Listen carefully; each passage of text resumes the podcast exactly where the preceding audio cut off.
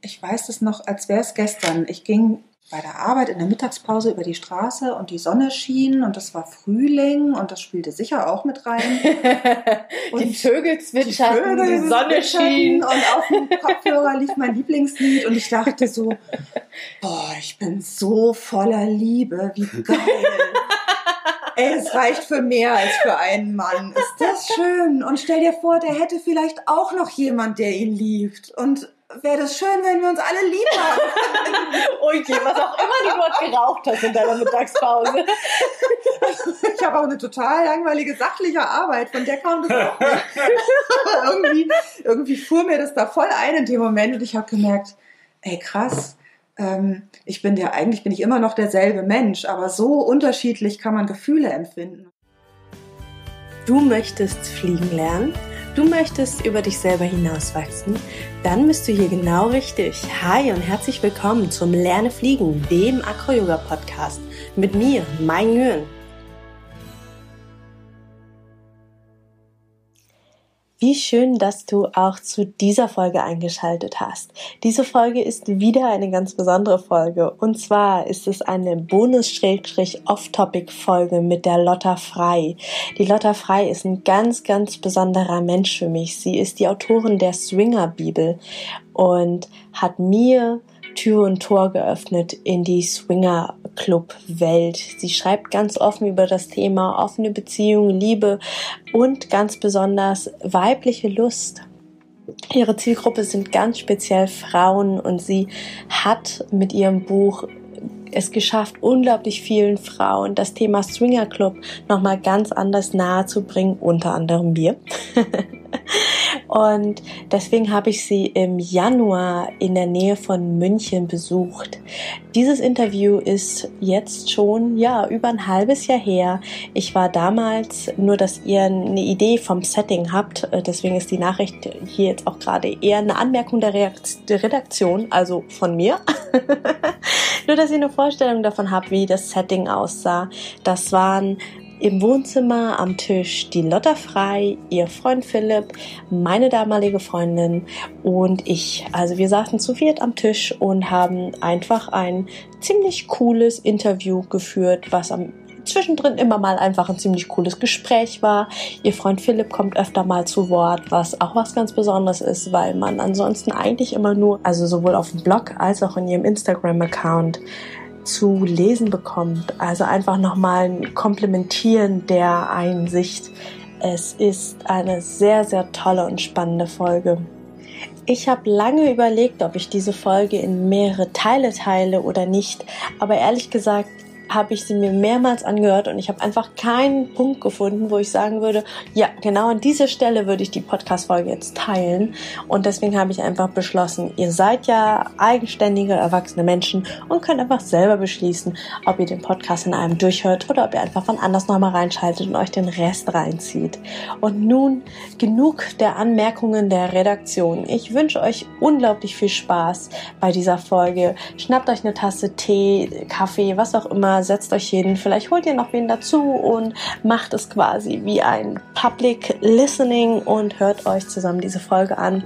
Sie ist unglaublich toll geworden. Ich bin super dankbar dafür, dass die Lotta ja, sich auf das Experiment eingelassen hat, einen Podcast mit mir zu drehen.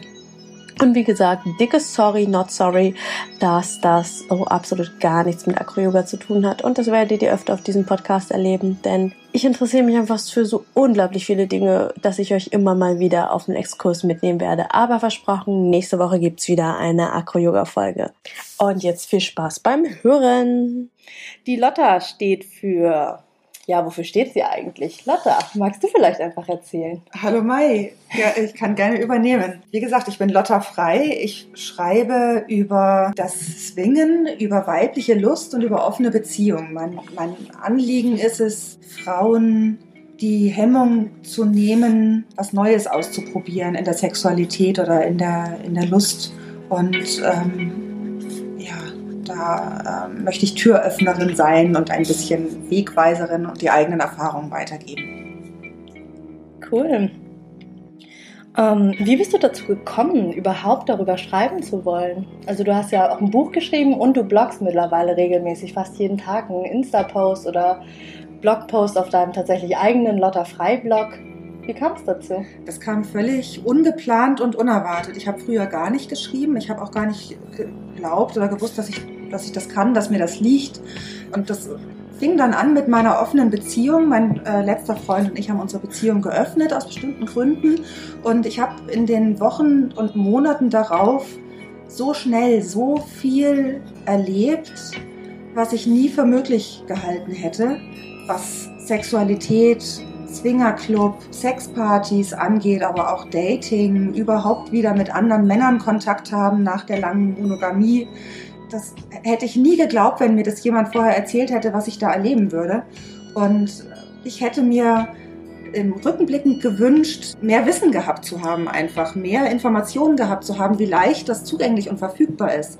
Ob jetzt in der Beziehung mit dem Partner oder auch, wenn man sich dazu entscheidet und sich einig ist, ohne den Partner allein als Frau loszuziehen und was zu erleben, sich selbst zu entdecken. Und so kam das, dass ich gesagt habe, ich muss das jetzt niederschreiben, ich muss das aufschreiben und anderen Frauen weitergeben, dass die wissen, was alles möglich ist, was es gibt da draußen für eine verrückte Welt.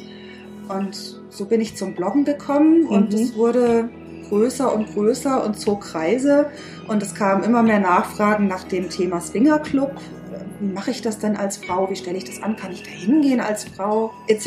etc. Tausend Fragen, wo es mir ein Bedürfnis dann wurde, die zu beantworten und einmal aus einer Hand alles Wichtige zu klären, was es zu dem Thema als Anfänger, als Einsteiger zu wissen gibt, weil es das vorher nicht gab natürlich geguckt, suchst mal so nach Büchern, Swingerclub, äh, mhm. äh, Einführungen, irgendwas, aber ich musste mir alle Infos selber am Anfang zusammensuchen aus Foren und aus irgendwelchen dubiosen Seiten und letztendlich selbst erfahren, selbst ausprobieren. Und so kam die Idee zu sagen, da schreibe ich jetzt einfach ein Buch zu. Okay. Ich hatte vorher nie geplant, ein Buch zu schreiben, so wie andere das ja haben, dass sie sagen, oh, einmal im Leben so ein Buch schreiben, das wäre so mein, mein, das ist auf meiner Bucketliste drauf. das kannte ich gar nicht. Ich habe einfach von heute auf morgen gesagt, ich schreibe jetzt ein Buch. Und dann habe ich das gemacht. Und deswegen, sehr cool. Und deswegen quasi auch der Titel Swinger Bibel, so tatsächlich, ja. dass es Leute ne, die entweder komplett neu sind oder sich irgendwie reinlesen wollen, dass dann, dass dann das tatsächlich ihre Bibel ja, genau. Also der, der erste Gedanke war so Swingen für Dummies, aber das war dann irgendwie doch ein bisschen komisch. Ach, und dann habe ich gesagt, gut, es gibt kein anderes vergleichbares Buch. Bin ähm, die erste, die so diese Idee offenbar hatte, zumindest auf dem deutschen Buchmarkt.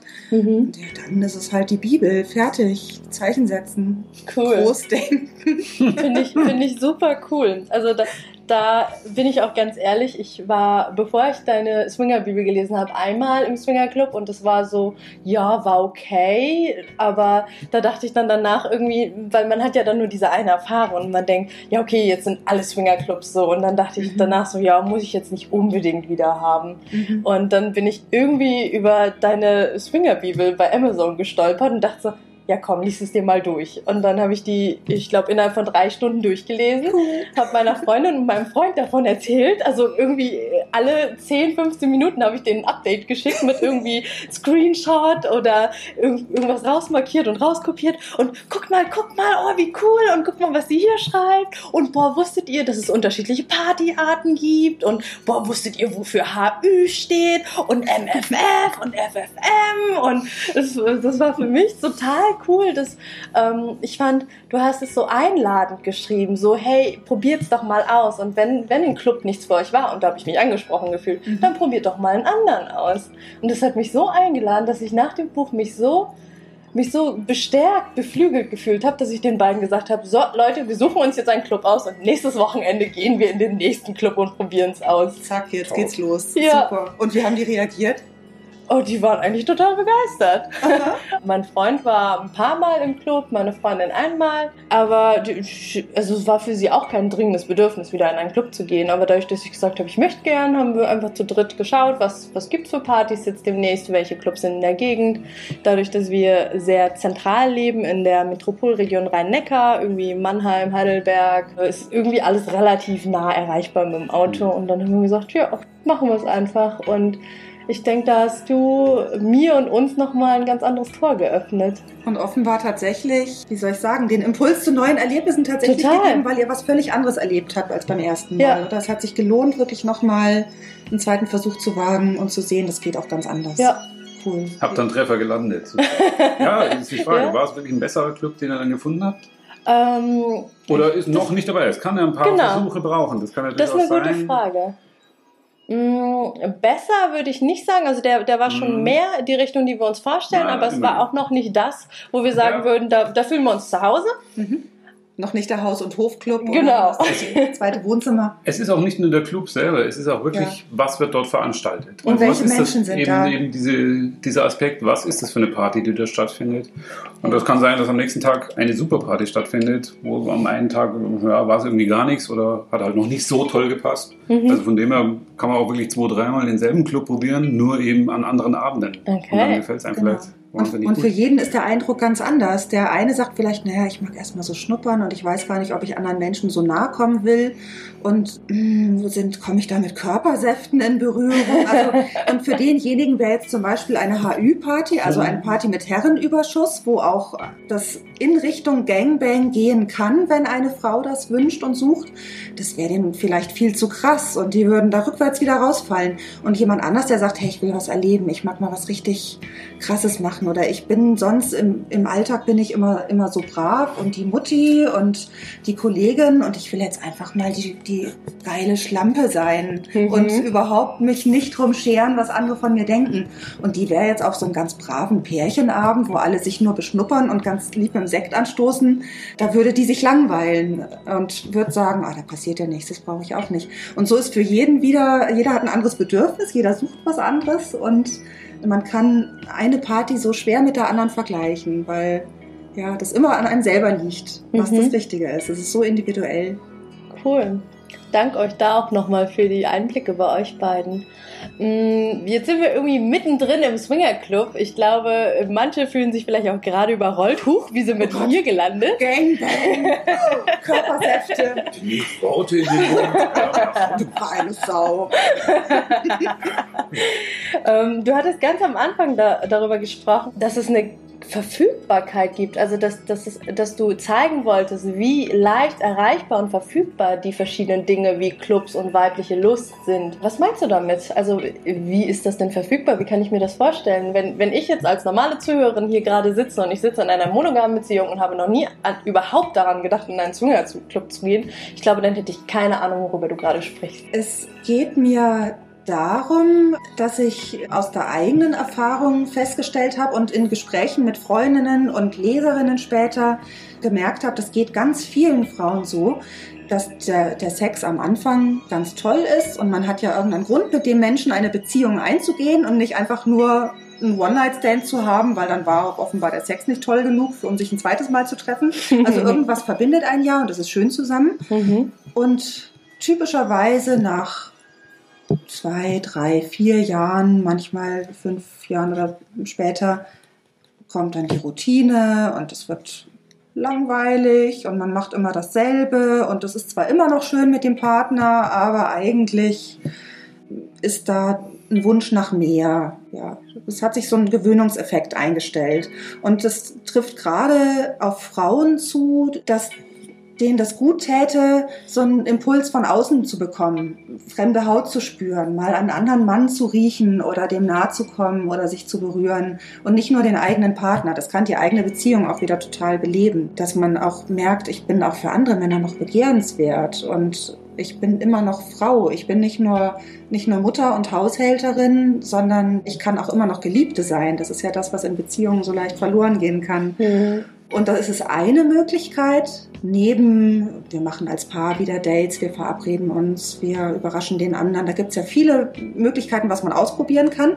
Aber wenn das alles nicht reicht oder nicht hilft, ist es eben auch eine Möglichkeit zu sagen, hm, wir gehen mal aus und woanders hin, wo wir miteinander Sex haben können, in anderen Räumen, in, anderen, in einer anderen Umgebung oder wo wir Zuschauer haben können oder andere dabei beobachten oder mal erleben, dass jemand Drittes sich noch mit einmischt. Und äh, das ist was wahnsinnig Belebendes und gibt, gibt irre viel Lebens, ja, Lebensenergie. Und du hattest die Frage gestellt nach der Verfügbarkeit. Gell? Ja. Ich habe lange den, in meiner Beziehung, in meiner letzten Beziehung, den Wunsch gehabt, nach einem fremden Mann, nach, nach fremder Haut, nach, vielleicht nach einem zweiten Mann beim Sex auch. Und ich habe mich nie getraut, das äh, anzusprechen. Das war mir furchtbar peinlich. Ich dachte, ich bin die Einzige, die da, also das ist ja total Vollkommen pervers. komisch, ja. Völlig pervers. Also zwei. Männer, das ist ja total Porno. Wer, wer macht denn sowas schon? Und als es in unserer Beziehung endlich in Bewegung kam und wir anfingen über unsere Fantasien zu sprechen und mein Freund sagte, du ja, mein Ding ist das jetzt nicht, aber dann such dir halt zwei nette Typen, die das mit dir machen wollen. Mhm. Und ich gemerkt habe, äh, Moment, hast du das jetzt, ist das jetzt, äh, habe ich jetzt einen Freifahrtschein zum Fremdvögeln gerade? Und ähm, also ich kürze jetzt ab. Ich habe dann eben angefangen zu daten und hatte mich vorher für ein Mauerblümchen gehalten und für völlig uninteressant und ich wurde nicht angeflirtet, ich habe nicht geflirtet und es lag aber immer dran, dass ich gar kein Auge hatte für fremde Männer, weil ich nur auf meinen Freund fixiert war in meinem monogamen Denken. Und mit einmal wird uns das ja eben, Brave Mädchen so- tun das nicht. Das gehört sich ja auch nicht, genau. Und mit einmal habe ich die Augen geöffnet und hab, bin, bin mit anderen Augen durch die Straßen gegangen und habe mal hier einen Blick aufgefangen oder da mal ein nettes Wort zu jemand gesagt, wo sich gerade ergeben hat. Mit, mit einmal wurde ich angeflirtet und angelächelt und bekam da ähm, eine Art von Aufmerksamkeit, die mir vorher jahrelang gefehlt hat. Und das, das hatte einen wahnsinnig verjüngenden Effekt. Und das war eben, es liegt eben direkt draußen vor der Tür. Das ist ähm, ja die, die, diese, dieses Thema Verfügbarkeit. Das ist einmal der Faktor, sprech mit deinem Freund drüber. Wenn du nicht drüber redest, was du dir wünschst, dann, dann verwehrst du es dir selber. Und vielleicht ist der da für vieles viel offener, als du glaubst. So wie Mhm. meiner gesagt hat, du ja, vielleicht nicht gerade mit mir, ich mag nicht dem zweiten Mann, aber mach doch. Ähm, Finde ich auch krass. Also auch eine Größe von ihm zu total. sagen, mach das, ich mag das nicht. Ja, also einerseits diese, diese, dieses Wissen auch zu haben, da ist meine Grenze, das äh, macht mich nicht an und ich kann das auch aussprechen und ich mache das jetzt auch nicht dir zuliebe mit, weil es Mhm. wäre in die Hose gegangen, da hätte ich dann auch keinen Spaß bei gehabt. Ja, mitmachen Und- ist ja so eine Oh, Sache. Da haben wir ja. ja auch gerade beim Abendessen schon drüber gesprochen. Ja. Für jemanden etwas mitmachen, Ja. da, da, da kann man es auch gleich lassen. Das eben, das ist sicher gut gemeint und das ist der typische Weg als Paar zu sagen, komm, wir probieren mal was aus und wir testen mal und ich komme dir mal entgegen, wenn du vielleicht härter angefasst werden willst oder, oder der Mann sich wünscht, ähm, er möchte mal den Popo verhaut kriegen. Aber wenn der andere nicht drauf steht und demjenigen das nichts gibt, das kann man schon machen. Ist nur scheiße. Genau, genau. Das ist, also es führt zu nichts. Es ist einfach nicht geil.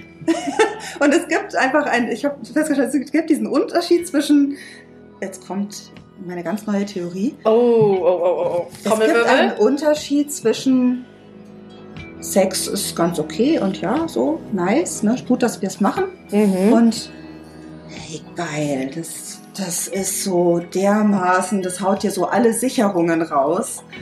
Und den Sex kannst du nur haben mit jemandem, wo es hundertprozentig passt, wo die Chemie stimmt und wo die, die Fantasien und die, ähm, ja, das, das, worauf man steht, wo das einfach deckungsgleich ist. Das kannst du nicht spielen. Das kannst du nur erleben mit jemandem, der da auch Bock drauf hat. Mhm. Und es gibt die eine Möglichkeit zu sagen, ja gut, mein Partner steht nicht drauf, ich verzichte drauf, weil ich an diesem Konzept Monogamie so sehr festhalte, weil, mir, weil ich meine, das gibt mir so viel Sicherheit, ich will nichts riskieren, ich gehe lieber die Nummer sicher, aber da verzichtet man auf sehr viel, was ähm, einem persönlich irre viel geben kann und letztendlich auch die, die, äh, den, den Partner auch, die Beziehung auch belebt. Und selbst wenn ich jetzt sage, ich bin mit meinem damaligen Freund nicht mehr zusammen, sondern habe jetzt einen anderen Mann an meiner Seite, aber wir sind in solcher Liebe auseinandergegangen, wie es nie möglich gewesen wäre, wenn wir die ganzen Themen nicht vorher auf den Tisch gepackt hätten. Mhm. Das heißt, die Öffnung der Beziehung ist für dich nicht gleichbedeutend mit dem Ende der Beziehung. Nein, auf keinen Fall. Es hat sich bei mir nach einem Jahr offener Beziehung so ergeben, weil wir festgestellt haben, wir haben beide endlich den Sex, den wir uns immer gewünscht haben, aber halt leider nicht miteinander, Mhm. beziehungsweise gar nicht mehr miteinander. Mhm. Das heißt, wir waren zu einer super funktionierenden WG geworden. Wir waren beste Best Buddies und alles lief super.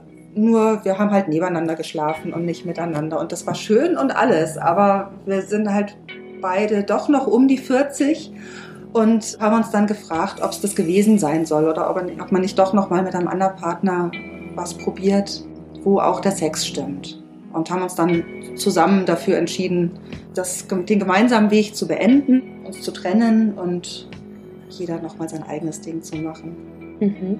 Und in deiner aktuellen Beziehung, da seid ihr aber auch beide eine offene Beziehung, richtig? Richtig, sind wir, oder? Ja, so ist es. So, mit dem, so sind wir schon gestartet. Ne? Ich meine, du kommst Genau. ja aus einer offenen Beziehung und natürlich hat mir das auch gefallen und ja, da sind wir jetzt gerade und die entwickelt sich natürlich auch schon nach und nach. Ne? Das ist ja auch etwas, was erst Festigung finden muss. Ne? Ja. Also man kann, ja, man kann nicht einfach am Anfang wild äh, in der Gegend rumvögeln, nenne ich es jetzt mal, äh, sondern man muss ja immer so direkt ja, es tut mir leid.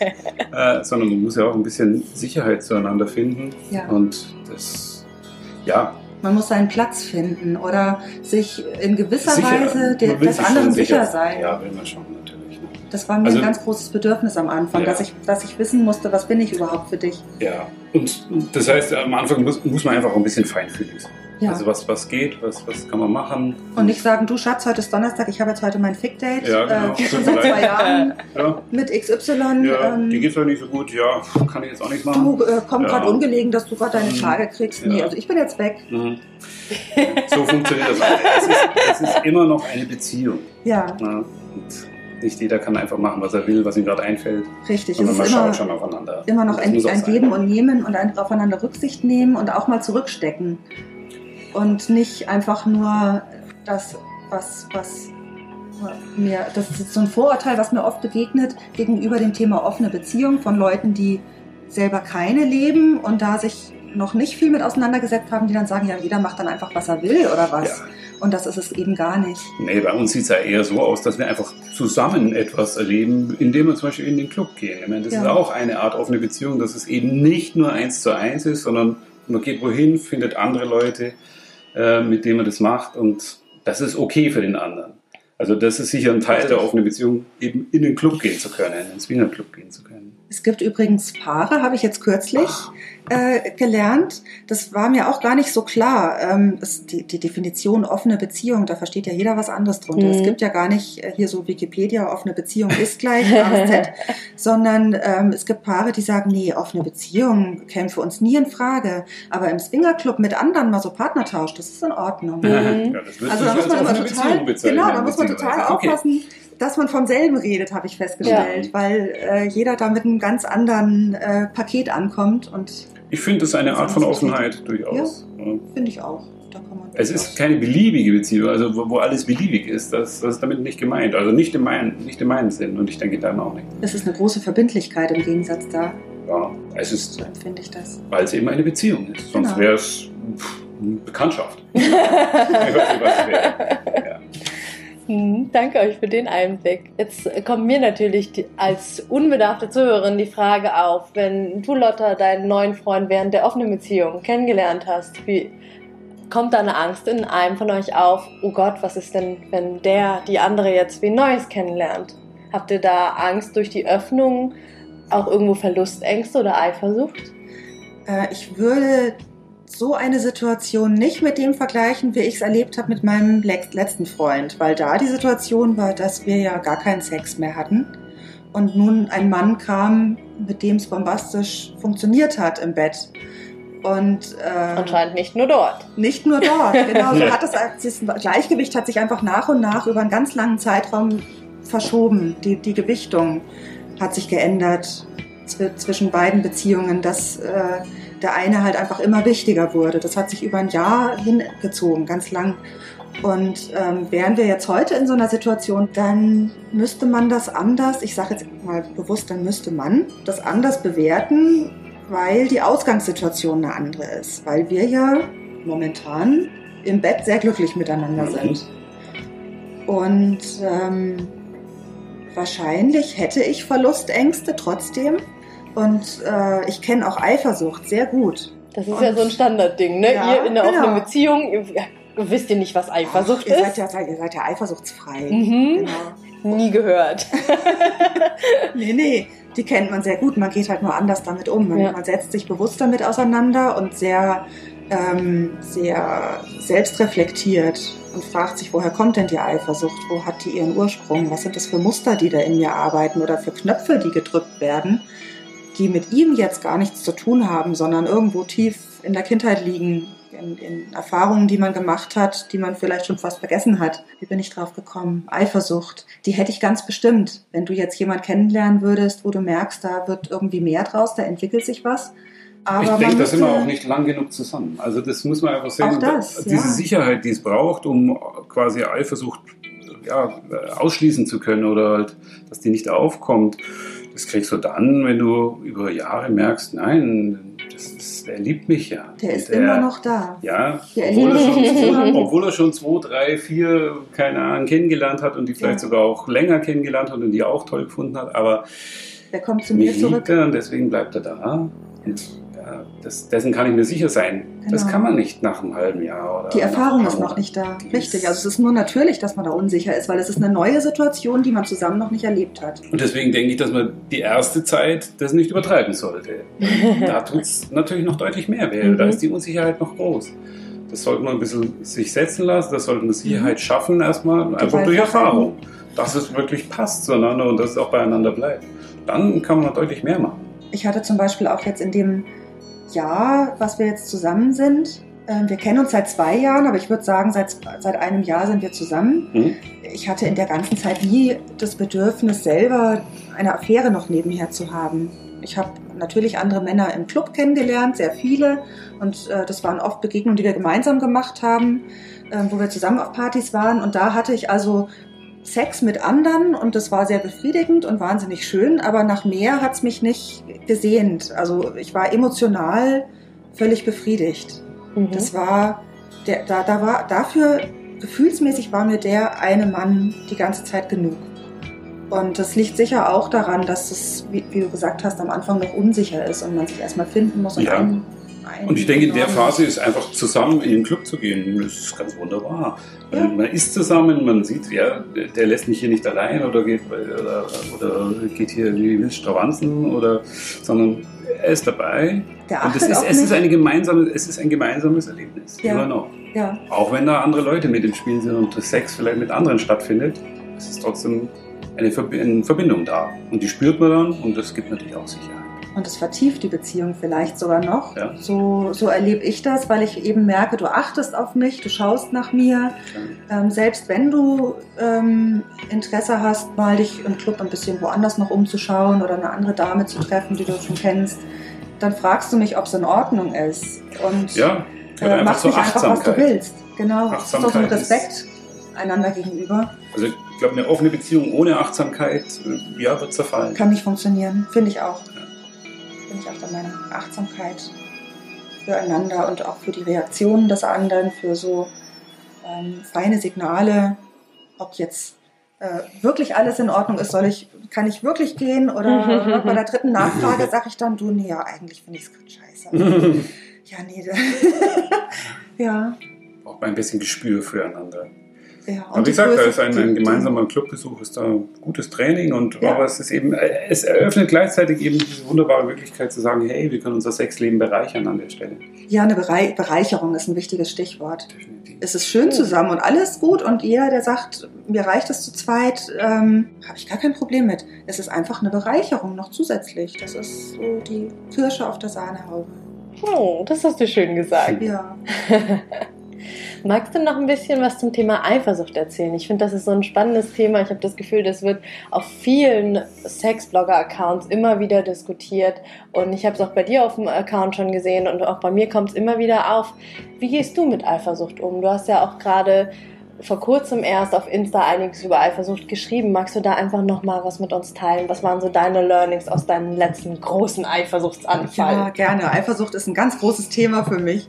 Aber nicht, weil ich so eifersüchtig bin, sondern Nein, weil ich das so spannend finde, wie Eifersucht ähm, funktioniert und abläuft und wie man damit umgehen kann. Ich war früher in meiner alten Beziehung ganz furchtbar eifersüchtig, muss ich dazu sagen. Mhm. Also äh, vor ein paar Jahren noch, wenn mein Freund nur mit Kollegen ausgegangen ist, die wollten was trinken gehen nach der Arbeit, dann habe ich mir schon Sorgen gemacht, er könnte da jemand treffen und jemand kennenlernen oder es könnte eine Kollegin dabei sein. Oh Gott, oh Gott, was läuft da ab? Und ihr wart ja ganz lang zusammen. Und wir gell? waren lang zusammen und eigentlich hätte ich auch da sicher sein können, aber ich war meiner selbst nicht sicher. Ich hm finde nämlich, ist es nicht ein, ähm, ein sich des, nicht nur ein sich des anderen sicher sein, sondern auch die Selbstsicherheit, das Selbstbewusstsein, was da ein großer Punkt ist. Fühle ich mich denn wert, geliebt zu werden und respektiert zu werden und nicht verlassen zu werden für die erstbeste Gelegenheit. Ähm, wenn ich da diese Selbstsicherheit nicht habe, zu sagen, ja, das steht mir zu, dass jemand anständig mit mir umgeht und mich nicht belügt und äh, ja, mich mit Respekt behandelt, wo, woher soll es dann kommen? Und ich wusste immer schon, wenn ich eifersüchtig bin, ist es nicht die Schuld meines Freundes. Ich bin dann nie jemand gewesen, der dann hinterher spionierte oder ihm Vorwürfe gemacht hat oder Vorhaltungen. Ich hoffe, das stimmt. Äh, li lieber Ex-Freund, wenn du das hörst, sag Bescheid, wenn du das anders siehst. Aber ich habe mich immer bemüht, ähm, dass, dass bei mir zu behalten und dich nicht zu sehr spüren zu lassen, weil ich wusste, das ist mein eigenes Problem, was ich da gerade mit mir rumtrage. Und äh, das tat mir auch für ihn fürchterlich leid, wenn, falls er sich da eingeschränkt äh, gefühlt haben sollte. Aber es ist wirklich, Eifersucht ist ein Thema, was man mit sich selbst bearbeiten muss. Mhm. Und äh, der andere kann einem dabei helfen und das ist wichtig, den ins Boot zu holen und zu sagen, du, pass auf, ich habe da ein Problem und es würde äh, mir helfen, wenn du dich so und so verhältst oder äh, wenn du mit mir in Kontakt bleibst oder mir vielleicht mal öfter sagst, dass du mich lieb hast oder ich dir was bedeute, weil mir das eben Halt gibt. Aber in erster Linie ist es wichtig zu schauen, woher kommt überhaupt diese Verlustangst und dieses, ähm, dieses fehlende Wertigkeitsgefühl sich selbst gegenüber. Und das habe ich jetzt eben auch in den letzten, bei den letzten Gelegenheiten, wenn ich eifersüchtig war, wenn Eifersucht aufkam, gemerkt, da habe ich gleich eingehakt und gesagt, hoppala, Moment, da kommt Eifersucht auf.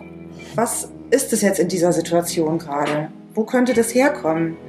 Und das waren dann ähm, Situationen, wo ich vielleicht einfach nur einen schlechten Tag hatte. Oder es war drei Tage vor der Menstruation, wo ich einfach ein mhm. Kuschelbedürfnis gehabt hätte und er war nicht da. Oder ähm, irgendeine, ähm, irgendeine Äußerung von ihm war unklar. Oder ich habe eine Situation, von der er erzählt hat, mir viel krasser vorgestellt, als sie eigentlich in der Realität war. und habe da mir ein Kopfkino veranstaltet. Also Kopfkino, ganz schlimm abstellen, den Film. wirklich eine Methode finden, mit der man äh, sich da rausholen kann und sagen kann, Moment, jetzt stopp, ich habe Kopfkino und das ist schon der, der allererste Schritt, der, der einen da rausholen kann, dieses mhm. Wahrnehmen. Das ist eine Frage von Achtsamkeit eigentlich. Mhm wahrnehmen, jetzt äh, läuft da gerade was ab, das ist nicht real, ich bilde mir da jetzt was ein, ich steigere mich in was rein. Wie wäre es denn, wenn ich den einfach mal frage? Und so habe ich das dann gemacht. Also einfach ich, gefragt? Ich habe einfach gefragt, Nein. du, ich stelle mir da gerade, wer weiß was vor, was da zwischen euch gelaufen ist, die romantischste Hollywood-Szene. Äh, und und das, das, ich fühle mich ganz scheiße dabei. Und dann, dann, und dann kam von ihm sofort die Antwort, du, hey, Ah, nee, so ist es nicht. Ist schön hier, aber so ist das nicht. So ist eigentlich ist ganz okay, ja, aber, aber, aber ja. genau. Ne? Und das hat da schon gereicht, dass ich gemerkt habe, ja, nee, also äh, das hatte mit der Realität nichts zu tun, was ich mir jetzt ausgemalt habe. Und, und schon geht es einem für den Moment besser. Und das heißt nicht, dass die Eifersucht nicht später wieder auftauchen kann.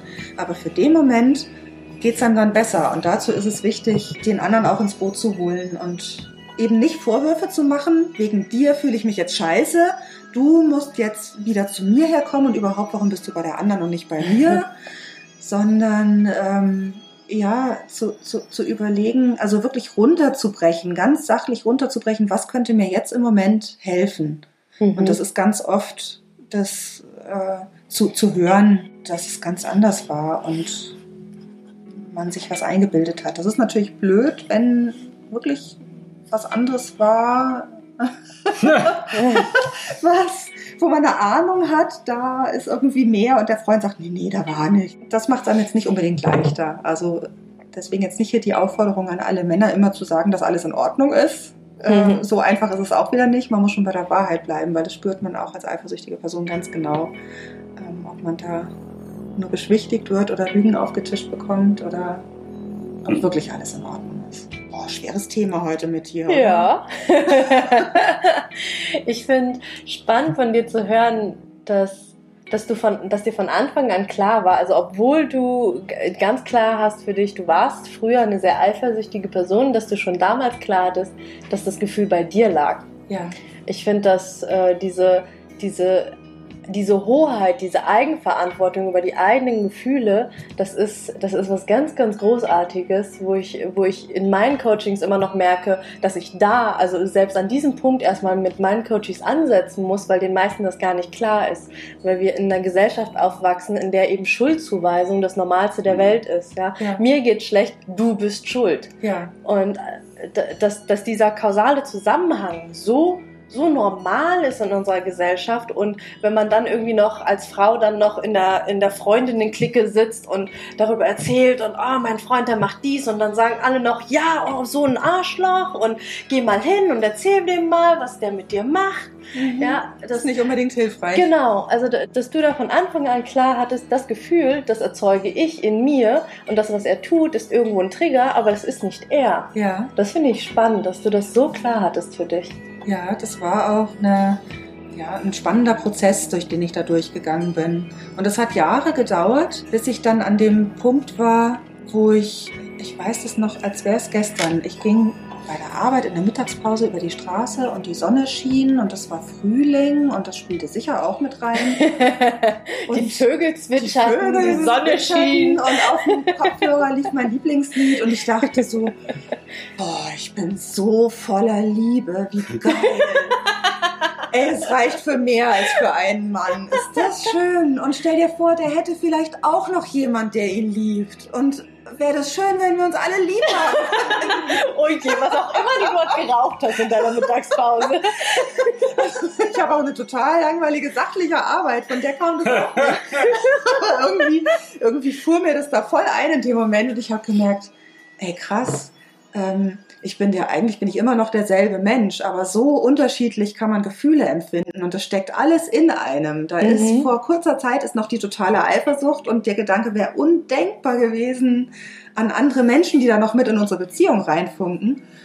Und und eigentlich gleichzeitig ist die Möglichkeit, sowas zu empfinden und das liegt so nah beieinander. Da sind Gefühle viel weniger fix oder festgeschrieben, als wir immer glauben. Also, ja, da, da ähm, finde ich so diesen, diesen buddhistischen Ansatz so interessant, ähm, zu sagen, wir sind nicht unsere Gefühle, die, ähm, die, die, die, die laufen in uns ab, irgendwas löst es aus, aber ganz im Kern bist du das nicht. Das ist wie so ein Programm, was auf deinem Rechner abläuft, aber du bist nicht dieses Programm. Und da, da hatte ich ein interessantes Erlebnis, als wir zusammen mit einer anderen Frau im Club mal waren. Mhm. Wir waren zu viert im Club und es war noch ein anderer Freund dabei mhm. und eine Frau, also zwei Paare kann man sagen. Und ähm, die Freundin, die wir dabei hatten, die war das erste oder zweite Mal im Club und mhm. war sehr unsicher und hatte mhm. Angst, ob sie gut genug aussieht und was da für Leute sind und was passieren würde. Und ich wusste, wenn du sie erstmal so ein bisschen bei der Hand nimmst, ihr Sicherheit gibst und ich euch zweimal allein lasse, dass nicht zu viele Eindrücke auf einmal sind, dann wird ihr das Sicherheit geben, dann wird sich das setzen und nachher wird es leichter. Und habe mich dann mit dem Freund beschäftigt, während du, also mein Freund mit ihr. Und je länger ich das beobachtet habe, wie ihr miteinander interagiert habt, desto mehr habe ich da irgendwas gesehen, wo ich dachte, boah, die viel inniger miteinander als wir zwei. Wir waren ja noch recht, recht frisch noch zusammen. Mhm. Oh, die, am Ende mag der die viel lieber als mich. Und die, der guckt die mit ganz anderen Augen an. Oh, guck mal, je, oh, das halte ich ja kaum aus. Was ist das? Oh. und ich habe also gemerkt, das ist jetzt gerade, das wird gerade ein bisschen schwierig für mich und habe dann interveniert, so wie ich das jetzt so lange schon geübt habe, habe gesagt, okay, jetzt musst, du, jetzt musst du was machen, das hält du jetzt nicht aus. Ich finde es immer wichtig, dass dann, wenn es unangenehm ist, Also nicht bei dir selber auszuhalten, sondern bei nicht mir selber intervenieren. Sie sind nicht Ich habe dazwischen gesprungen. oh, Moment, Moment, mein Freund. sondern habe ähm, geschaut, was wird mir jetzt gut tun gerade in dem Moment. Und das war ganz klar der Wunsch nach mehr Nähe zu dir und ein Stück Intimität jetzt in dem Moment. Und bin zu dir hin und habe gesagt, du, ich brauch, ich muss mal gerade bei dir andocken. Ich brauche Mhm. dich gerade mal ein bisschen. Mhm. Und es war für dich völlig okay. Du hast sofort reagiert. Sie hat gemerkt, ah, okay, da kommt die Freundin. Gehst mal zu dem anderen äh, Mann, der dabei ist. Ähm, und ich konnte mich einfach ein bisschen bei dir ankuscheln und küssen und einfach sehen, du bist in dem Moment Du hast sie mich gar nicht da. verscheucht. Das war, das war Das dann hat halt zur dritte so- Pause, ein paar, paar Minuten lang. Ja, wir haben und dann dann ein bisschen rumgeschmust, so, aufgelöst. so zu dritt, genau. Ja, also das Und- war vollkommen in Ordnung. Kurz darauf hatten wir dann zu dritt, zu viert eine Situation, wo, also mein Gefühl hatte sich aufgelöst, diese, diese Angst oder diese Eifersucht, die ich da hatte. Und kurz darauf stelle ich fest, dass ich denke, oh, ist das geil jetzt hier gerade. Oh, der macht da das mit der und der ist gerade hier, den spüre ich da gerade hier hinten an meinem Po und oh, was ist das hier für eine Hand? Ist das geil? und und habe dann gemerkt, ist, wie krass ist das denn eigentlich bitte? Gerade vor ein paar Minuten war ich noch in tiefster Verzweiflung und Eifersucht und fast stiegen mir die Tränen in die Augen, weil ich so Angst bekommen habe. Und ein paar Minuten später hat sich das völlig gewandelt, einfach durch die, durch das Zulassen, Annehmen und Weitermachen irgendwo auch. An, anders weitermachen. Ein bisschen, ein bisschen einfach eine Stellschraube Ja, verändern. sich einfach nicht dem zu ergeben und sagen, Sich oh Gott, das hingeben, ist jetzt so genau. schrecklich und äh, Ach, ich ich habe bestimmt recht, was ich mir denke. genau. Sondern einfach prüfen, ey, was ist denn, was ist denn jetzt wirklich Sache? Ist, das, Ja. ist hier wirklich was falsch? Ähm, bin ich abgeschrieben? Nein, Ja, bist du nicht. Bin ich gar nicht. Ich bin und Teil des Ganzen. Und ich wurde mit einbezogen und alles war wieder schön. Und das ist was, was war halt man. einfach die Situation, dass die Freundin halt ein bisschen Führung oder halt ein Ja. bisschen Zuwendung brauchte wegen bisschen Unsicherheit. Sicherheit. Das war eigentlich alles. Genau. Das habe ich äh, ähm, ja, ganz falsch interpretiert. Warum auch immer. Völlig egal. Das war in dem Moment so. War aber falsch. Ich habe es gemerkt. Okay, alles ist in Ordnung. Der ist immer noch, der hat mich immer noch lieb. Und alles war wieder gut. Und das, das Wichtige daran, du gemerkt. musst es wirklich selber tun. Ich Ja. kann das in der Situation nicht merken. Du hast es gar nicht gemerkt. Wie denn? Eben. Du bist zwei, drei Meter weg. Ja. Ich sehe es nicht, ich spüre es nicht. Da muss man selber aktiv werden. Und das machst du hervorragend und das hilft. Ja, hilft bei diesen Situationen enorm. Also, Aber da äh, muss man sich dessen bewusst Ein sein. Rat an alle Paare, die gemeinsam in den Swingerclub gehen. Redet miteinander. Äh, erwartet nicht, dass der andere alles sieht und mitkriegt, was bei euch da gerade abläuft an, an äh, Gefühlskasper. Weil der ist ja mit sich selber beschäftigt. Der ist ja vielleicht selber überfordert von den ganzen Das gilt nicht nur Eindrücken. im Swingerclub, das gilt grundsätzlich. Ja. Echt jetzt? Ja, komisch. Gell? Man muss die Gefühle, die man hat, aussprechen. Man muss sie sagen, weil sonst der andere es nicht. Der kann es nicht erraten. Und Männer sowieso nicht. Oh. Die sind da besonders schlecht, ganz ehrlich. Die brauchen ganz klare Da haben Aussagen. Frauen zu gute Antennen und erwarten, dass das bei den Männern genauso wäre. Es ist aber einfach nicht so. Es ist, normal einfach, von der Evolution sind wir halt nicht ganz so sozial. Ist, also nicht, dass wir asozial sind, aber es ist halt einfach, ja, da kommen wir halt nicht ganz mit. Das war nie unsere Hauptaufgabe. Da muss man sagen, du Schatz, ich fühle mich gerade nicht so, bitte nimm mich mal in den Arm. Ja, genau. Und, und nicht warten, dass der von selber drauf kommt und dann hinterher sagen, oh nie nimmt er mich in den Arm. Der merkt es einfach nicht. Vielleicht müssen wir Männer dann natürlich auch mehr lernen. Das ist ja auch natürlich auch eine Aufgabe, die wir haben. Aber die Aufgabe der Frauen ist da durchaus ja, zu sagen, was sie wollen. Es hilft einfach beiden sehr. Hm. Ihr merkt, dann, Seiten. ihr merkt dann, hey, wenn ich das dann mache und die in den Arm nehme, dann ist die voll entspannt und alles ist wieder gut und ich habe gar keinen Stress. Mhm. Und das macht ihr dann bei jeder Gelegenheit. Ja. Wir sind schon auch lernfähig. Im Zweifelsfall nicht. erstmal in den Arm nehmen. Auch nicht so schlecht. Ja. Nö, gibt Schlimmeres. Ja. Ja, das ist auch ein spannender Punkt. Ich denke, das, äh, das ist ne, was Beidseitiges. Also immer, auf, immer im Alltag und besonders im Club aufeinander schauen. Und ja, ich, ich finde es auch, das hatten wir auch gerade beim Abendessen, ne, dass, dass, wir, dass wir Frauen auch irgendwo für Hollywood und für Disney sind, ja, dass wir, dass wir irgendwie oh, wir sind so verdorben. Was ja, also wir, wir wachsen irgendwie in dem Glauben auf, wir müssten oder die Männer würden auf dem, auf dem Pferd daher reiten und uns die Wünsche von unseren Augen ablesen. Und das ist ja sowohl in der Beziehung schon schädlich und noch schlimmer ist es ja im Sexleben. Ja. Ja, wenn, wenn, wenn der Sex irgendwie schlecht ist mit dem Partner und man denkt, naja, der müsste ja jetzt merken, dass ich keinen Spaß habe. Ja.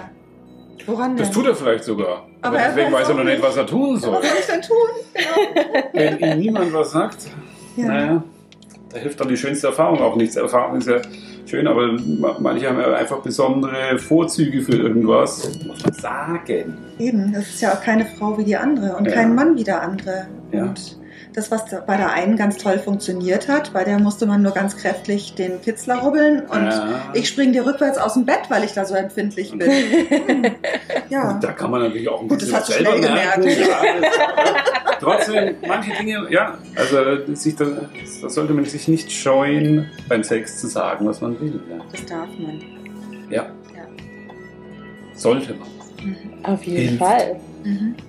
Und da sind wir auch bei deinem anderen Steckenpferd, der weiblichen Lust. Wie, wie hast du für dich entdeckt, dass es da mehr gibt als rein raus und das tun, was irgendwie in Pornos da ist und was wir irgendwie gesellschaftlich anerzogen bekommen? Dass, dass mich das Thema interessiert, das kam eigentlich durch diese Fantasie, die ich hatte, mit mehr als einem Mann Sex zu haben. Ich habe mir äh, immer vorgestellt, es wäre noch ein zweiter Mann dabei, wenn ich mit meinem Freund Sex hatte. Mhm. Und das war für mich der höchste Lustgewinn. Also wenn ich kommen wollte, dann habe ich mir vorgestellt, dass noch ein zweiter sich reinschiebt und dann das hat zuverlässig funktioniert. Ah, Aber das zu sagen, dass ich mir das wünschen würde oder dass mich das so anmacht, das habe ich mich nie getraut, weil das, äh, ja, das macht man ja nicht. Das ist ja total verrucht. nee, das Und geht nicht. Eben festgestellt dann im Zuge der ganzen Erlebnisse, dass es viele Frauen gibt, die da drauf stehen und ähm, dass es Frauen gibt, die stehen noch auf ganz andere Sachen und alles ist in Ordnung und die Bandbreite ist so groß und dieses kleine Fenster, was wir üblicherweise in einer monogamen Beziehung leben, ist so ein kleiner Ausschnitt nur von den Möglichkeiten, die wir haben und ähm, auch von den Möglichkeiten als Frau zu empfinden, dass das total schade ist, wenn man da nicht zumindest mal hinguckt, ob das eine Option wäre oder ob ein das nicht doch anmachen würde. Es gibt da diese Theorie, die finde ich total Oh, spannend, noch eine Theorie. warum so viele Frauen auf Sex mit mehreren Männern stehen. Ich habe das mal irgendwo gelesen. Das ist wieder so dieses, wenn man keine Quellen mehr weiß. wir, wir wollen auch keine wissenschaftliche Arbeit Wir recherchieren nicht. Genau, wir müssen keine Quellenangaben unter den Podcast setzen. Also ich habe mal gehört, dass unsere Vorfahren in, in, äh, Uhrzeit. in Urzeiten, genau, Damals. die, die haben sich also zufällig irgendwo getroffen und äh, so fröhlich in den Büschen Knickknack. Und die Frau hat fröhlich dabei gestöhnt, weil es so Spaß gemacht hat. Und irgendwo ging einer vorbei und hat gesagt, ey, guck mal, da sind zwei, ne? Da, oh, da gucke ich mal. Da komme ich auch noch dabei hier so. Und der eine Mann ist vielleicht schon erschöpft äh, da niedergesunken und wie die das so machen, schnell eingeschlafen. Und der zweite ist auch noch mit draufgesprungen. und vielleicht kam sogar noch ein dritter daher. Ja, so. Und ähm, der, das beste Erbgut setzt sich durch. Also die Frau könnte einen evolutionären Vorteil dadurch gehabt haben, ähm, über das Sperma von mehreren Männern zu verfügen. Genau. Und deswegen sind sie auch so laut beim Sex, damit möglichst viele Männer kommen. Doch hören, das müssen die doch mitkriegen. ja, Sonst weiß das ja ich finde keiner. das plausibel. Ja, ja. Wenn man immer nur stumm da liegt, dann kriegt das ja kein anderer Ja, mehr mit. dann kommt auch kein anderer. Deswegen stöhnen Frauen lauter als Männer, Definitiv. typischerweise. Ja, deutlich. Mhm. Manche schreien sogar. Hör mir auf. Hör mir auf. Ich bin mir sicher, ganz genau so hat sich das vor zwei Millionen Jahren zugetragen. Ganz sicher. Ah, danke für die schöne Geschichte. Und ich mag gern nochmal tatsächlich auf was ganz Grundsätzliches zurückkommen. Wenn, wenn jemand hier gerade zuhört, egal ob Männern oder Weiblein, und ganz viele Aha-Effekte tatsächlich schon von euren Erzählungen hier hatte. Ah, okay, Beziehung kann auch anders funktionieren. Hm, es gibt mehrere Arten von offener Beziehung. Oh, über Eifersucht sollten wir mal sprechen. Hm, Swinger Club, okay. Wo treffe ich Menschen? Wie, wie komme ich in einen Swinger Club? Ja, also, äh, da, da kommen ja ganz, ganz viele Fragen auf. Und du, du sprichst ja auch von einem Türöffner, also du möchtest ein Türöffner sein. Was ist dein Tipp? Wie, wie, wie kommen die Paare jetzt irgendwie an ihren ersten Swinger-Besuch oder an ein anderes Paar oder an andere Menschen, für die sie sich interessieren?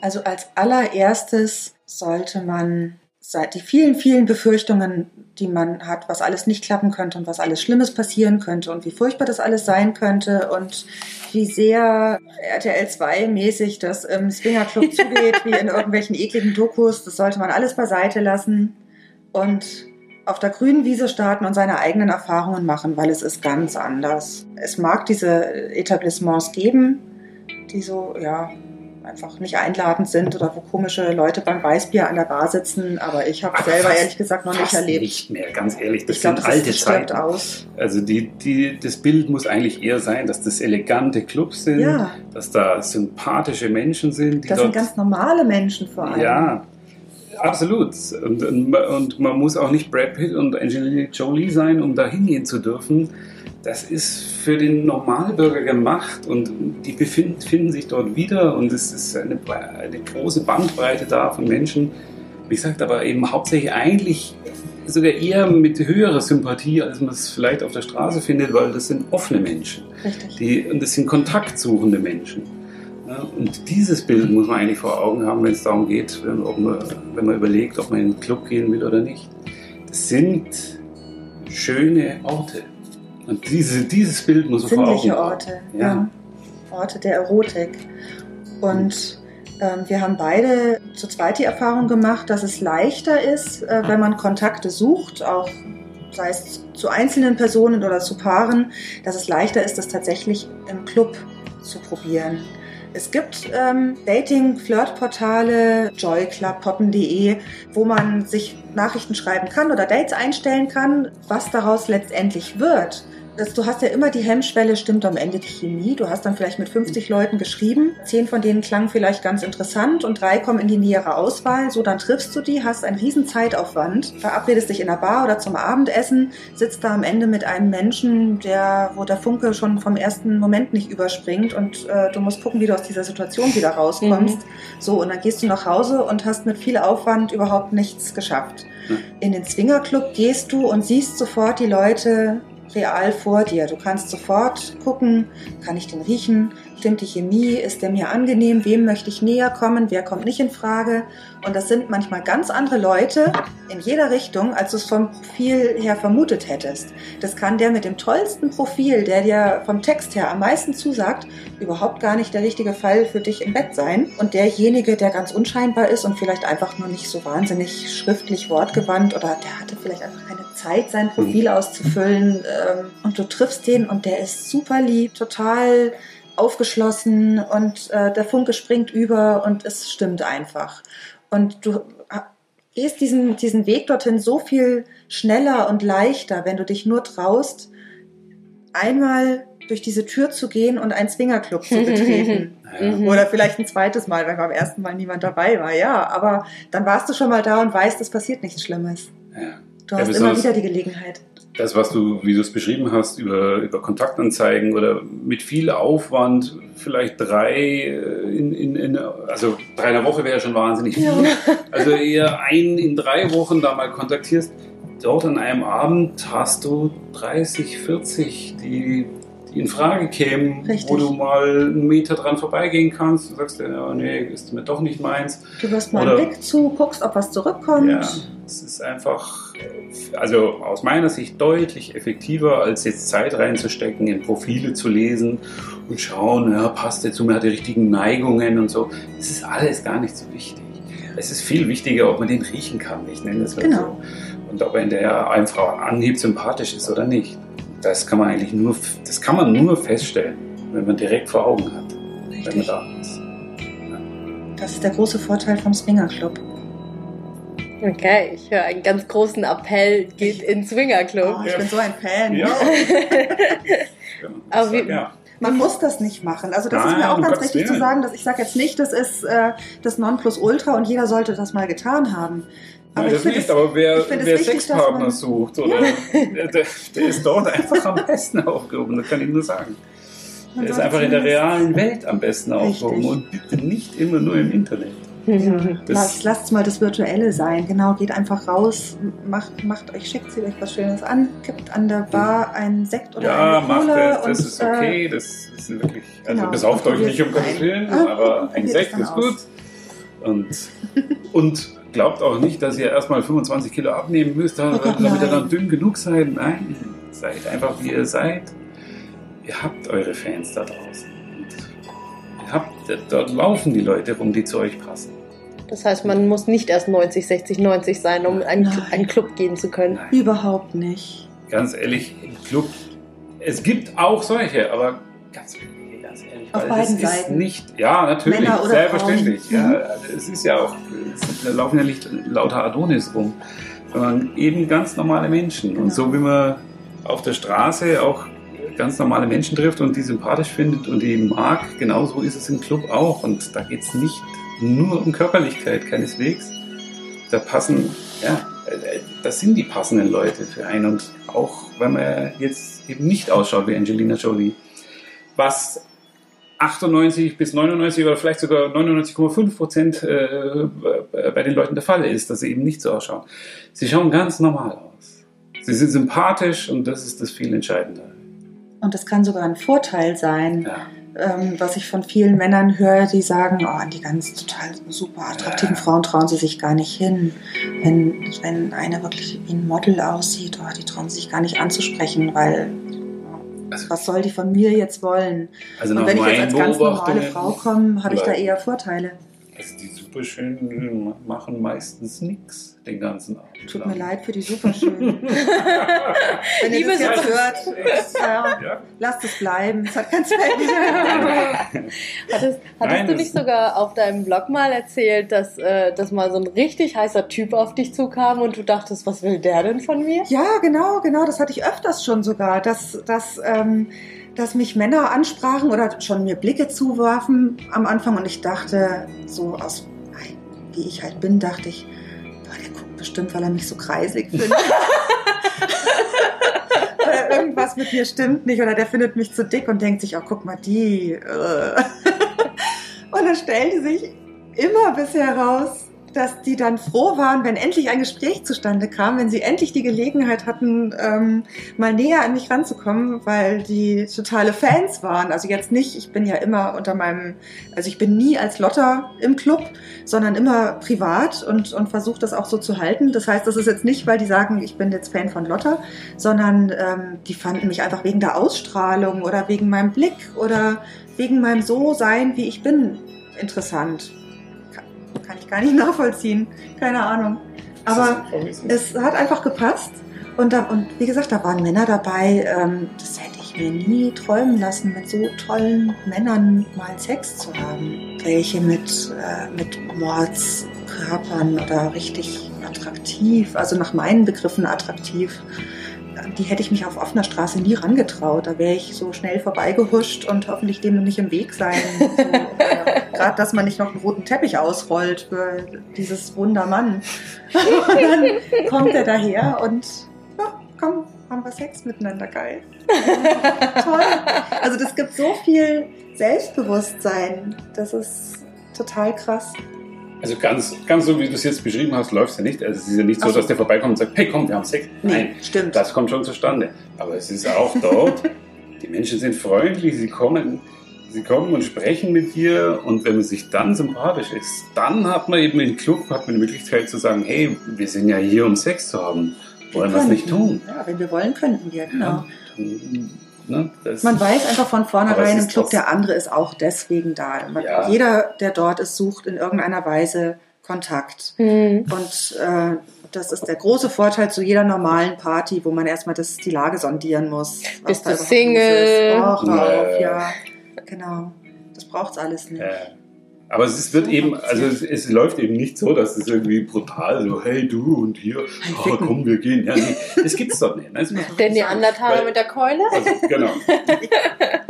Also, das, also das, das, das kommt einfach nicht vor, weil es jeder, Ja. ja, wäre auch mal schön, oder? So als Roleplay vielleicht. so mit Lendenschutz. Genau. Hm. Ja, das sind dann auch spezielle. Partys. Ja. Das ist dann eine Frage des Mottos, ne, des Genau. Abends. Kann es auch Das wäre mal eine neue Idee. Hm. ich Ja. starte an, du Jane. Diese Message geht raus an alle Clubbetreiber da draußen. Genau, heute in Neandertal. Nein, also wie gesagt, das läuft nochmal ganz sehr, sehr freundlich Mit dort sehr viel ab. Höflichkeit. Ja, ja. Und wenn es nicht passt, muss man einfach nur sagen, nein, ach du, ist nicht so. Nee, lass meins. Und das ist okay. Das wird Mhm. jeder sofort akzeptieren. Und das ist auch wirklich so. Ich muss niemanden abwimmeln. Nein. Oder- Es ist selten, dass jemand noch mal ein zweites oder drittes Mal ähm, Ja, sein Glück versucht, aber Muss er ja auch nicht. Es sind ja Ja. 30 andere, 40 andere da. genau. Und wenn er schlau ist, dann geht er halt woanders und schaut, wo es woanders besser passt. Das gilt übrigens Es- auch andersrum. Ja, Ich glaube, dass man auch als Frau mal natürlich. angewiesen wird. Ja, natürlich. Und das, das finde ich aber spannend im, Ja. Im Club mit dem, äh, tatsächlich mit dem Nein sagen. Weil ich habe das Mhm. Gefühl, also ich, dass, wenn, wenn ich mit anderen Frauen rede, kommt ganz oft die Angst auf, ja, oh Gott, und wenn ich da reingehe, dann stürzen sich alle auf mich und dann ist da eine Massenorgie. Ja, muss ich dann mit allen schlafen, Genau. wenn ich in den Swingerclub gehe? Das habe ich auch schon gehört.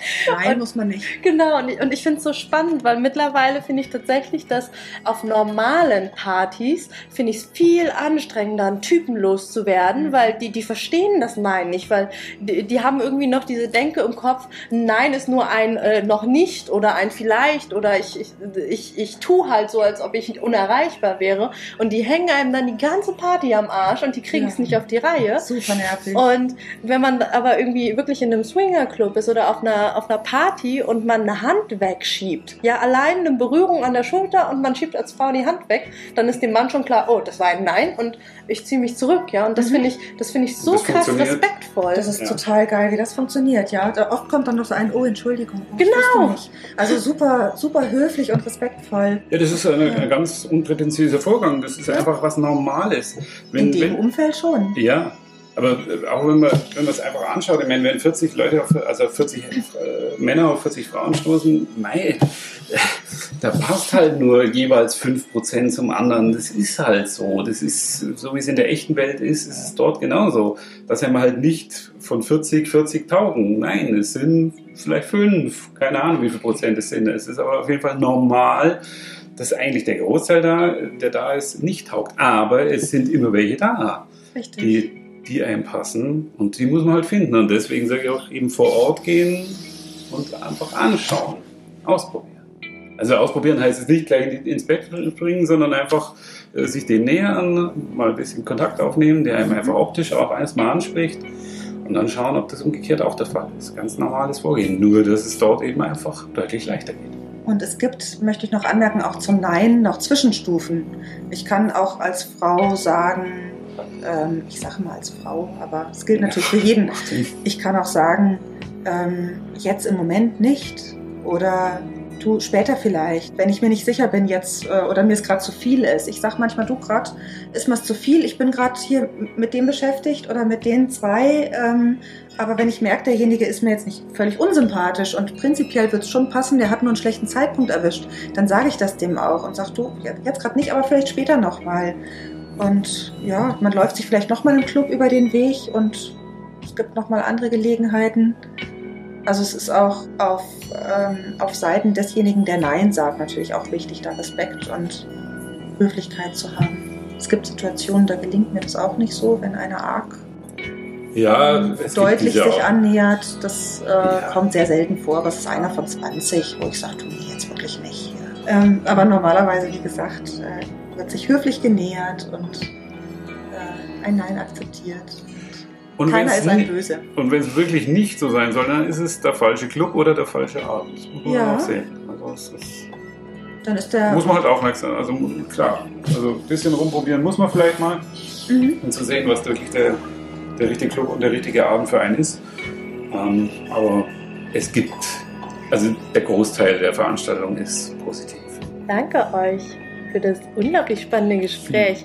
Mir kommen gerade noch einige Fragen, wobei ich auch das Gefühl habe, Viele der Fragen beantwortest du in deinem Buch, Lotta. Und da mag ich euch, liebe Zuhörerinnen und Zuhörer, auch einfach hier mit einem Teaser mal sitzen lassen. Zum Beispiel, wie findet ihr euren ersten Club? Ja, also wie könnt ihr danach recherchieren? Welche Arten von Clubs gibt es? Welche Arten von Partys gibt es? Da gibt die Lotta einen unglaublich tollen Überblick in ihrem Buch, die Swinger Bibel, darüber, was überhaupt diese ganzen Abkürzungen bedeuten. Also es gibt Abkürzungspartys, das ist der Wahnsinn.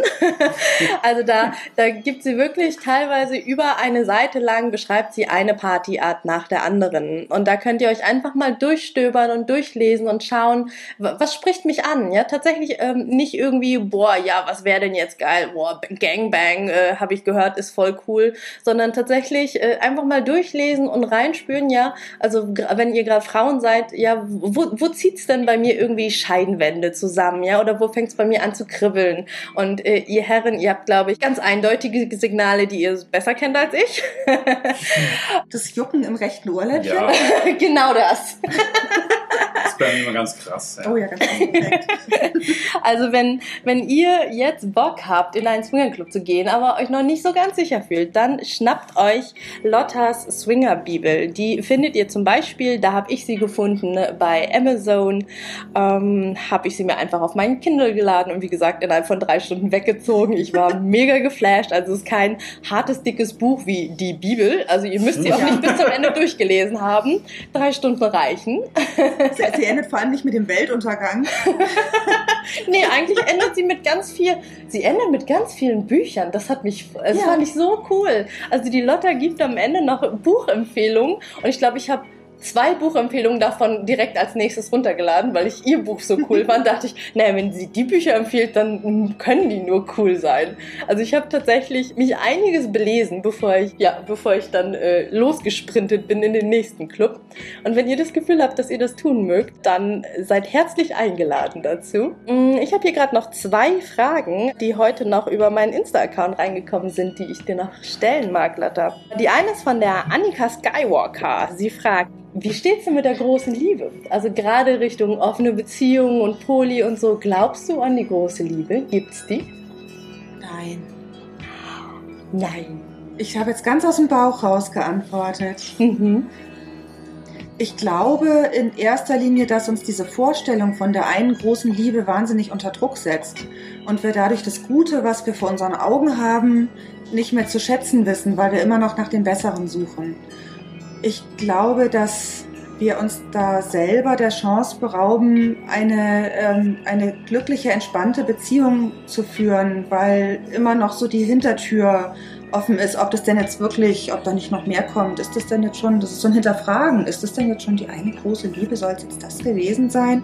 Warum? Warum nicht heute das Schöne einfach genießen, was da ist? Das Ist das zu einfach gesagt oder ist es so das, was ich empfinde?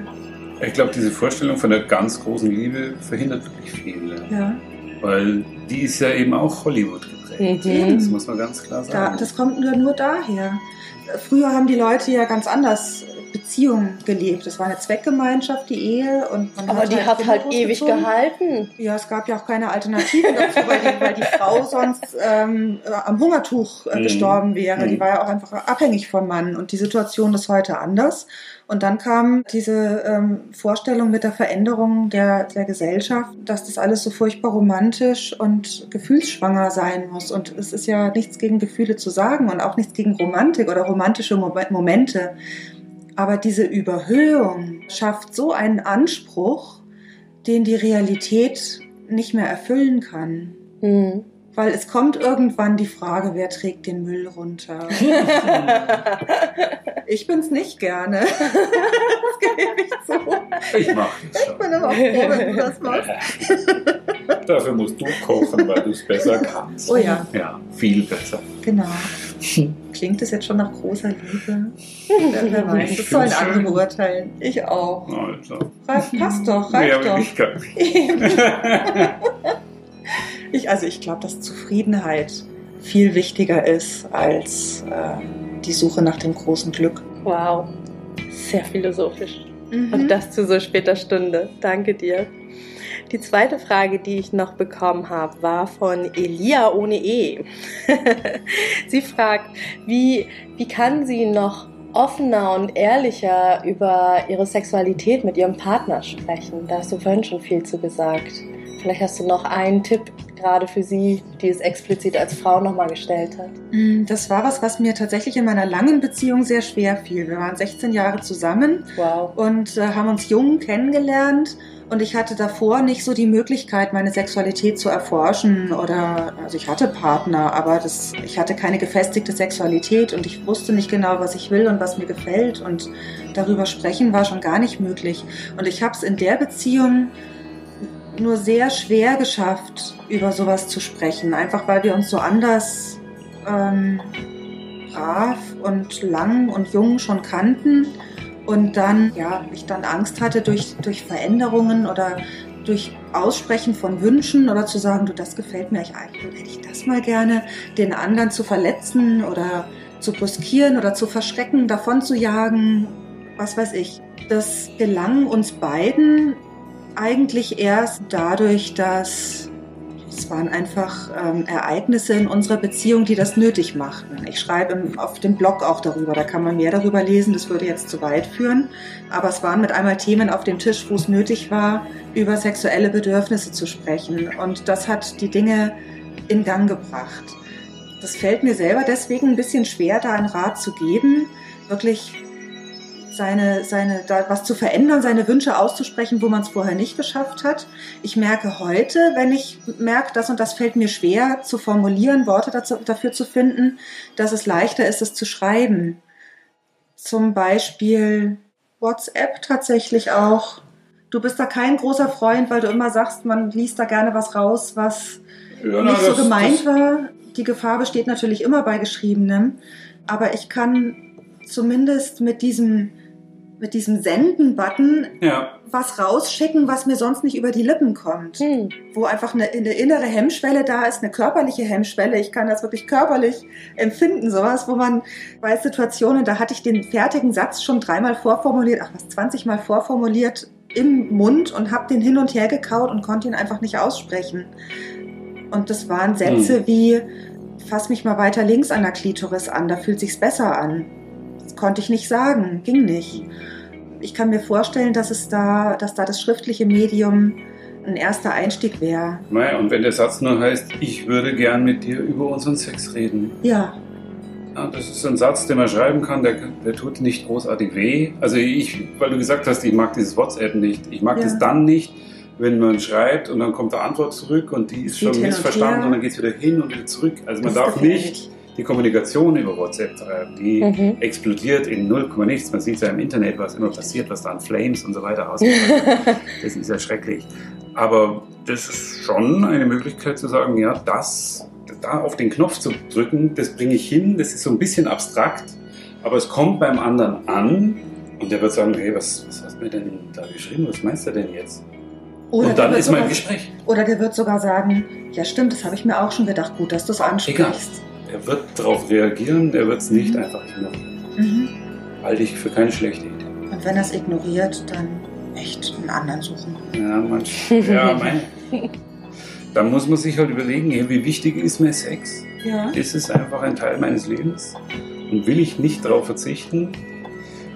Und wenn man feststellt, das sind Suggestivfragen. nein, nein, das, äh, es gibt genügend Paare, die sagen, nö, Sex ist uns nicht wichtig. Es gibt es. Wir glauben das nicht so, weil es uns halt wichtig ist. Aber es gibt genügend glückliche Paare, die gar keinen Sex haben. Mhm. Und das ist vollkommen in Ordnung. Das ist völlig das ist, okay. Völlig, muss man ganz klar sagen. Ja. Aber wenn es einem eben wichtig ist und man merkt, hey, ich habe einen Partner, da hat es eigentlich noch nie so wirklich funktioniert an der Stelle. Und, und dann stellt er fest, ja, wir haben eine ganz konträre Neigungen. Also wenn, wenn beide devot sind, ist schwierig. Ja zu einem Devoten braucht man halt einen Dominanten. Wenn es nicht der Fall ist, wird es schwierig. Also dann kann man sich entweder eben außerhalb der Beziehung eine Lösung suchen. Mhm. Das ist vielleicht auch der richtige Weg an der Stelle, weil man sich eben sonst sehr, sehr gut versteht und eigentlich seine mhm. Beziehung weiterführen will. Aber ja, das mit so einem Satz, eben die Diskussion darüber mit so einem Satz einzuleiten, wäre auf jeden Fall eine gute Idee. Und wenn es aber eben dazu führt, dass sagt, nee, also, hey, nö, also ja, dann hat es doch gar keinen Sinn mehr. Ja, Oder Klar. wenn der andere sagt, na, Digga, hier passt euch. ja auch schwierig. Ja, auch schwierig, wenn gar kein, keine Annäherungsbereitschaft Aber da sind natürlich gegen, kann man jetzt hier nicht im Podcast irgendwelche Lebensweise, also keine, keine, keine Ratschläge abschließend geben. Mhm. Aber was, also besser war als Idee zu sagen, hey, vielleicht mache ich da einfach einen ersten Satz und schau dann, was rauskommt. Was dann draus wird, hat man ja immer noch in der Hand. Genau, das kann sich dann entwickeln.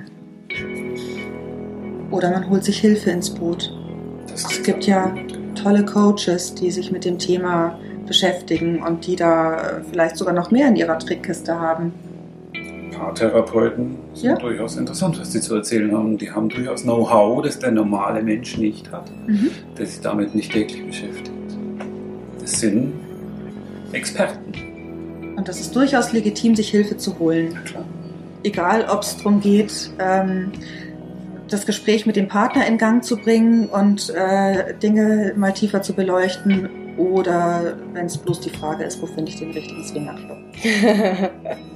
das stimmt, ja. Gut, dann mag ich den Podcast an dieser Stelle beenden oder diese Folge. Wow, was für eine spannende und intensive Folge mit euch beiden. Vielen Dank, Danke, Mai. Dass ihr so offen wart und äh, ja, dass wir hier in eurem Wohnzimmer sitzen dürfen, gemütlich beim Glas Wasser und äh, uns so cool und offen austauschen durften und andere Menschen daran teilhaben lassen dürfen. Gerne, das ist mir auch ein Anliegen, das äh, einfach in die Welt rauszutragen, was es eben für Möglichkeiten gibt für jeden von uns. Danke dir für deine großartige Arbeit. Danke. Also, wenn ihr der Lotta noch nicht folgt, dann schaltet jetzt euer Instagram an und tippt mal Lotta frei ein oder schaut mal auf ihrer Webseite vorbei, lottafrei.de. Und dann freue ich mich über jegliches Feedback auf jeder möglichen Art, äh, per E-Mail, per Instagram, per WhatsApp, was auch immer ihr habt und auch gerne der Lotta schreiben, was auch immer euch auf dem Herzen liegt. Wir sind sehr, sehr gespannt, was ihr zu unserer Folge zu sagen habt. Und wenn ihr Fragen habt oder vielleicht noch eine zweite von dieser wunderbaren Folge hören wollt, dann lasst uns das auch gerne wissen. Alles Liebe, danke euch. Danke, Mai. Bis bald. Ciao. Vielen Dank, dass du dir meinen Podcast anhörst. Das bedeutet mir sehr, sehr viel. Wenn du mich bei meiner Arbeit unterstützen magst, dann freue ich mich über eine positive Bewertung bei Apple Podcasts. Bei Spotify geht das leider nicht. Und wenn du Lust auf tägliche Inspiration hast, dann schau mal auf meinem Instagram-Account vorbei. Und wenn du jetzt Lust bekommen hast, fliegen zu lernen mit Acro-Yoga und über dich selber hinauszuwachsen mit Persönlichkeitsentwicklung, dann bist du bei mir genau, genau richtig. Acro-Yoga plus, plus Persönlichkeitsentwicklung ist meiner Meinung nach die geilste Kombi, die geht. Schau mal bei mir auf meiner Webseite vorbei www.lerneacroyoga.de. Ich freue mich, dich auf einem meiner kommenden Workshops oder Retreats zu sehen. Ich wünsche dir bis dahin von Herzen alles, alles Liebe. Deine Mai Nguyen.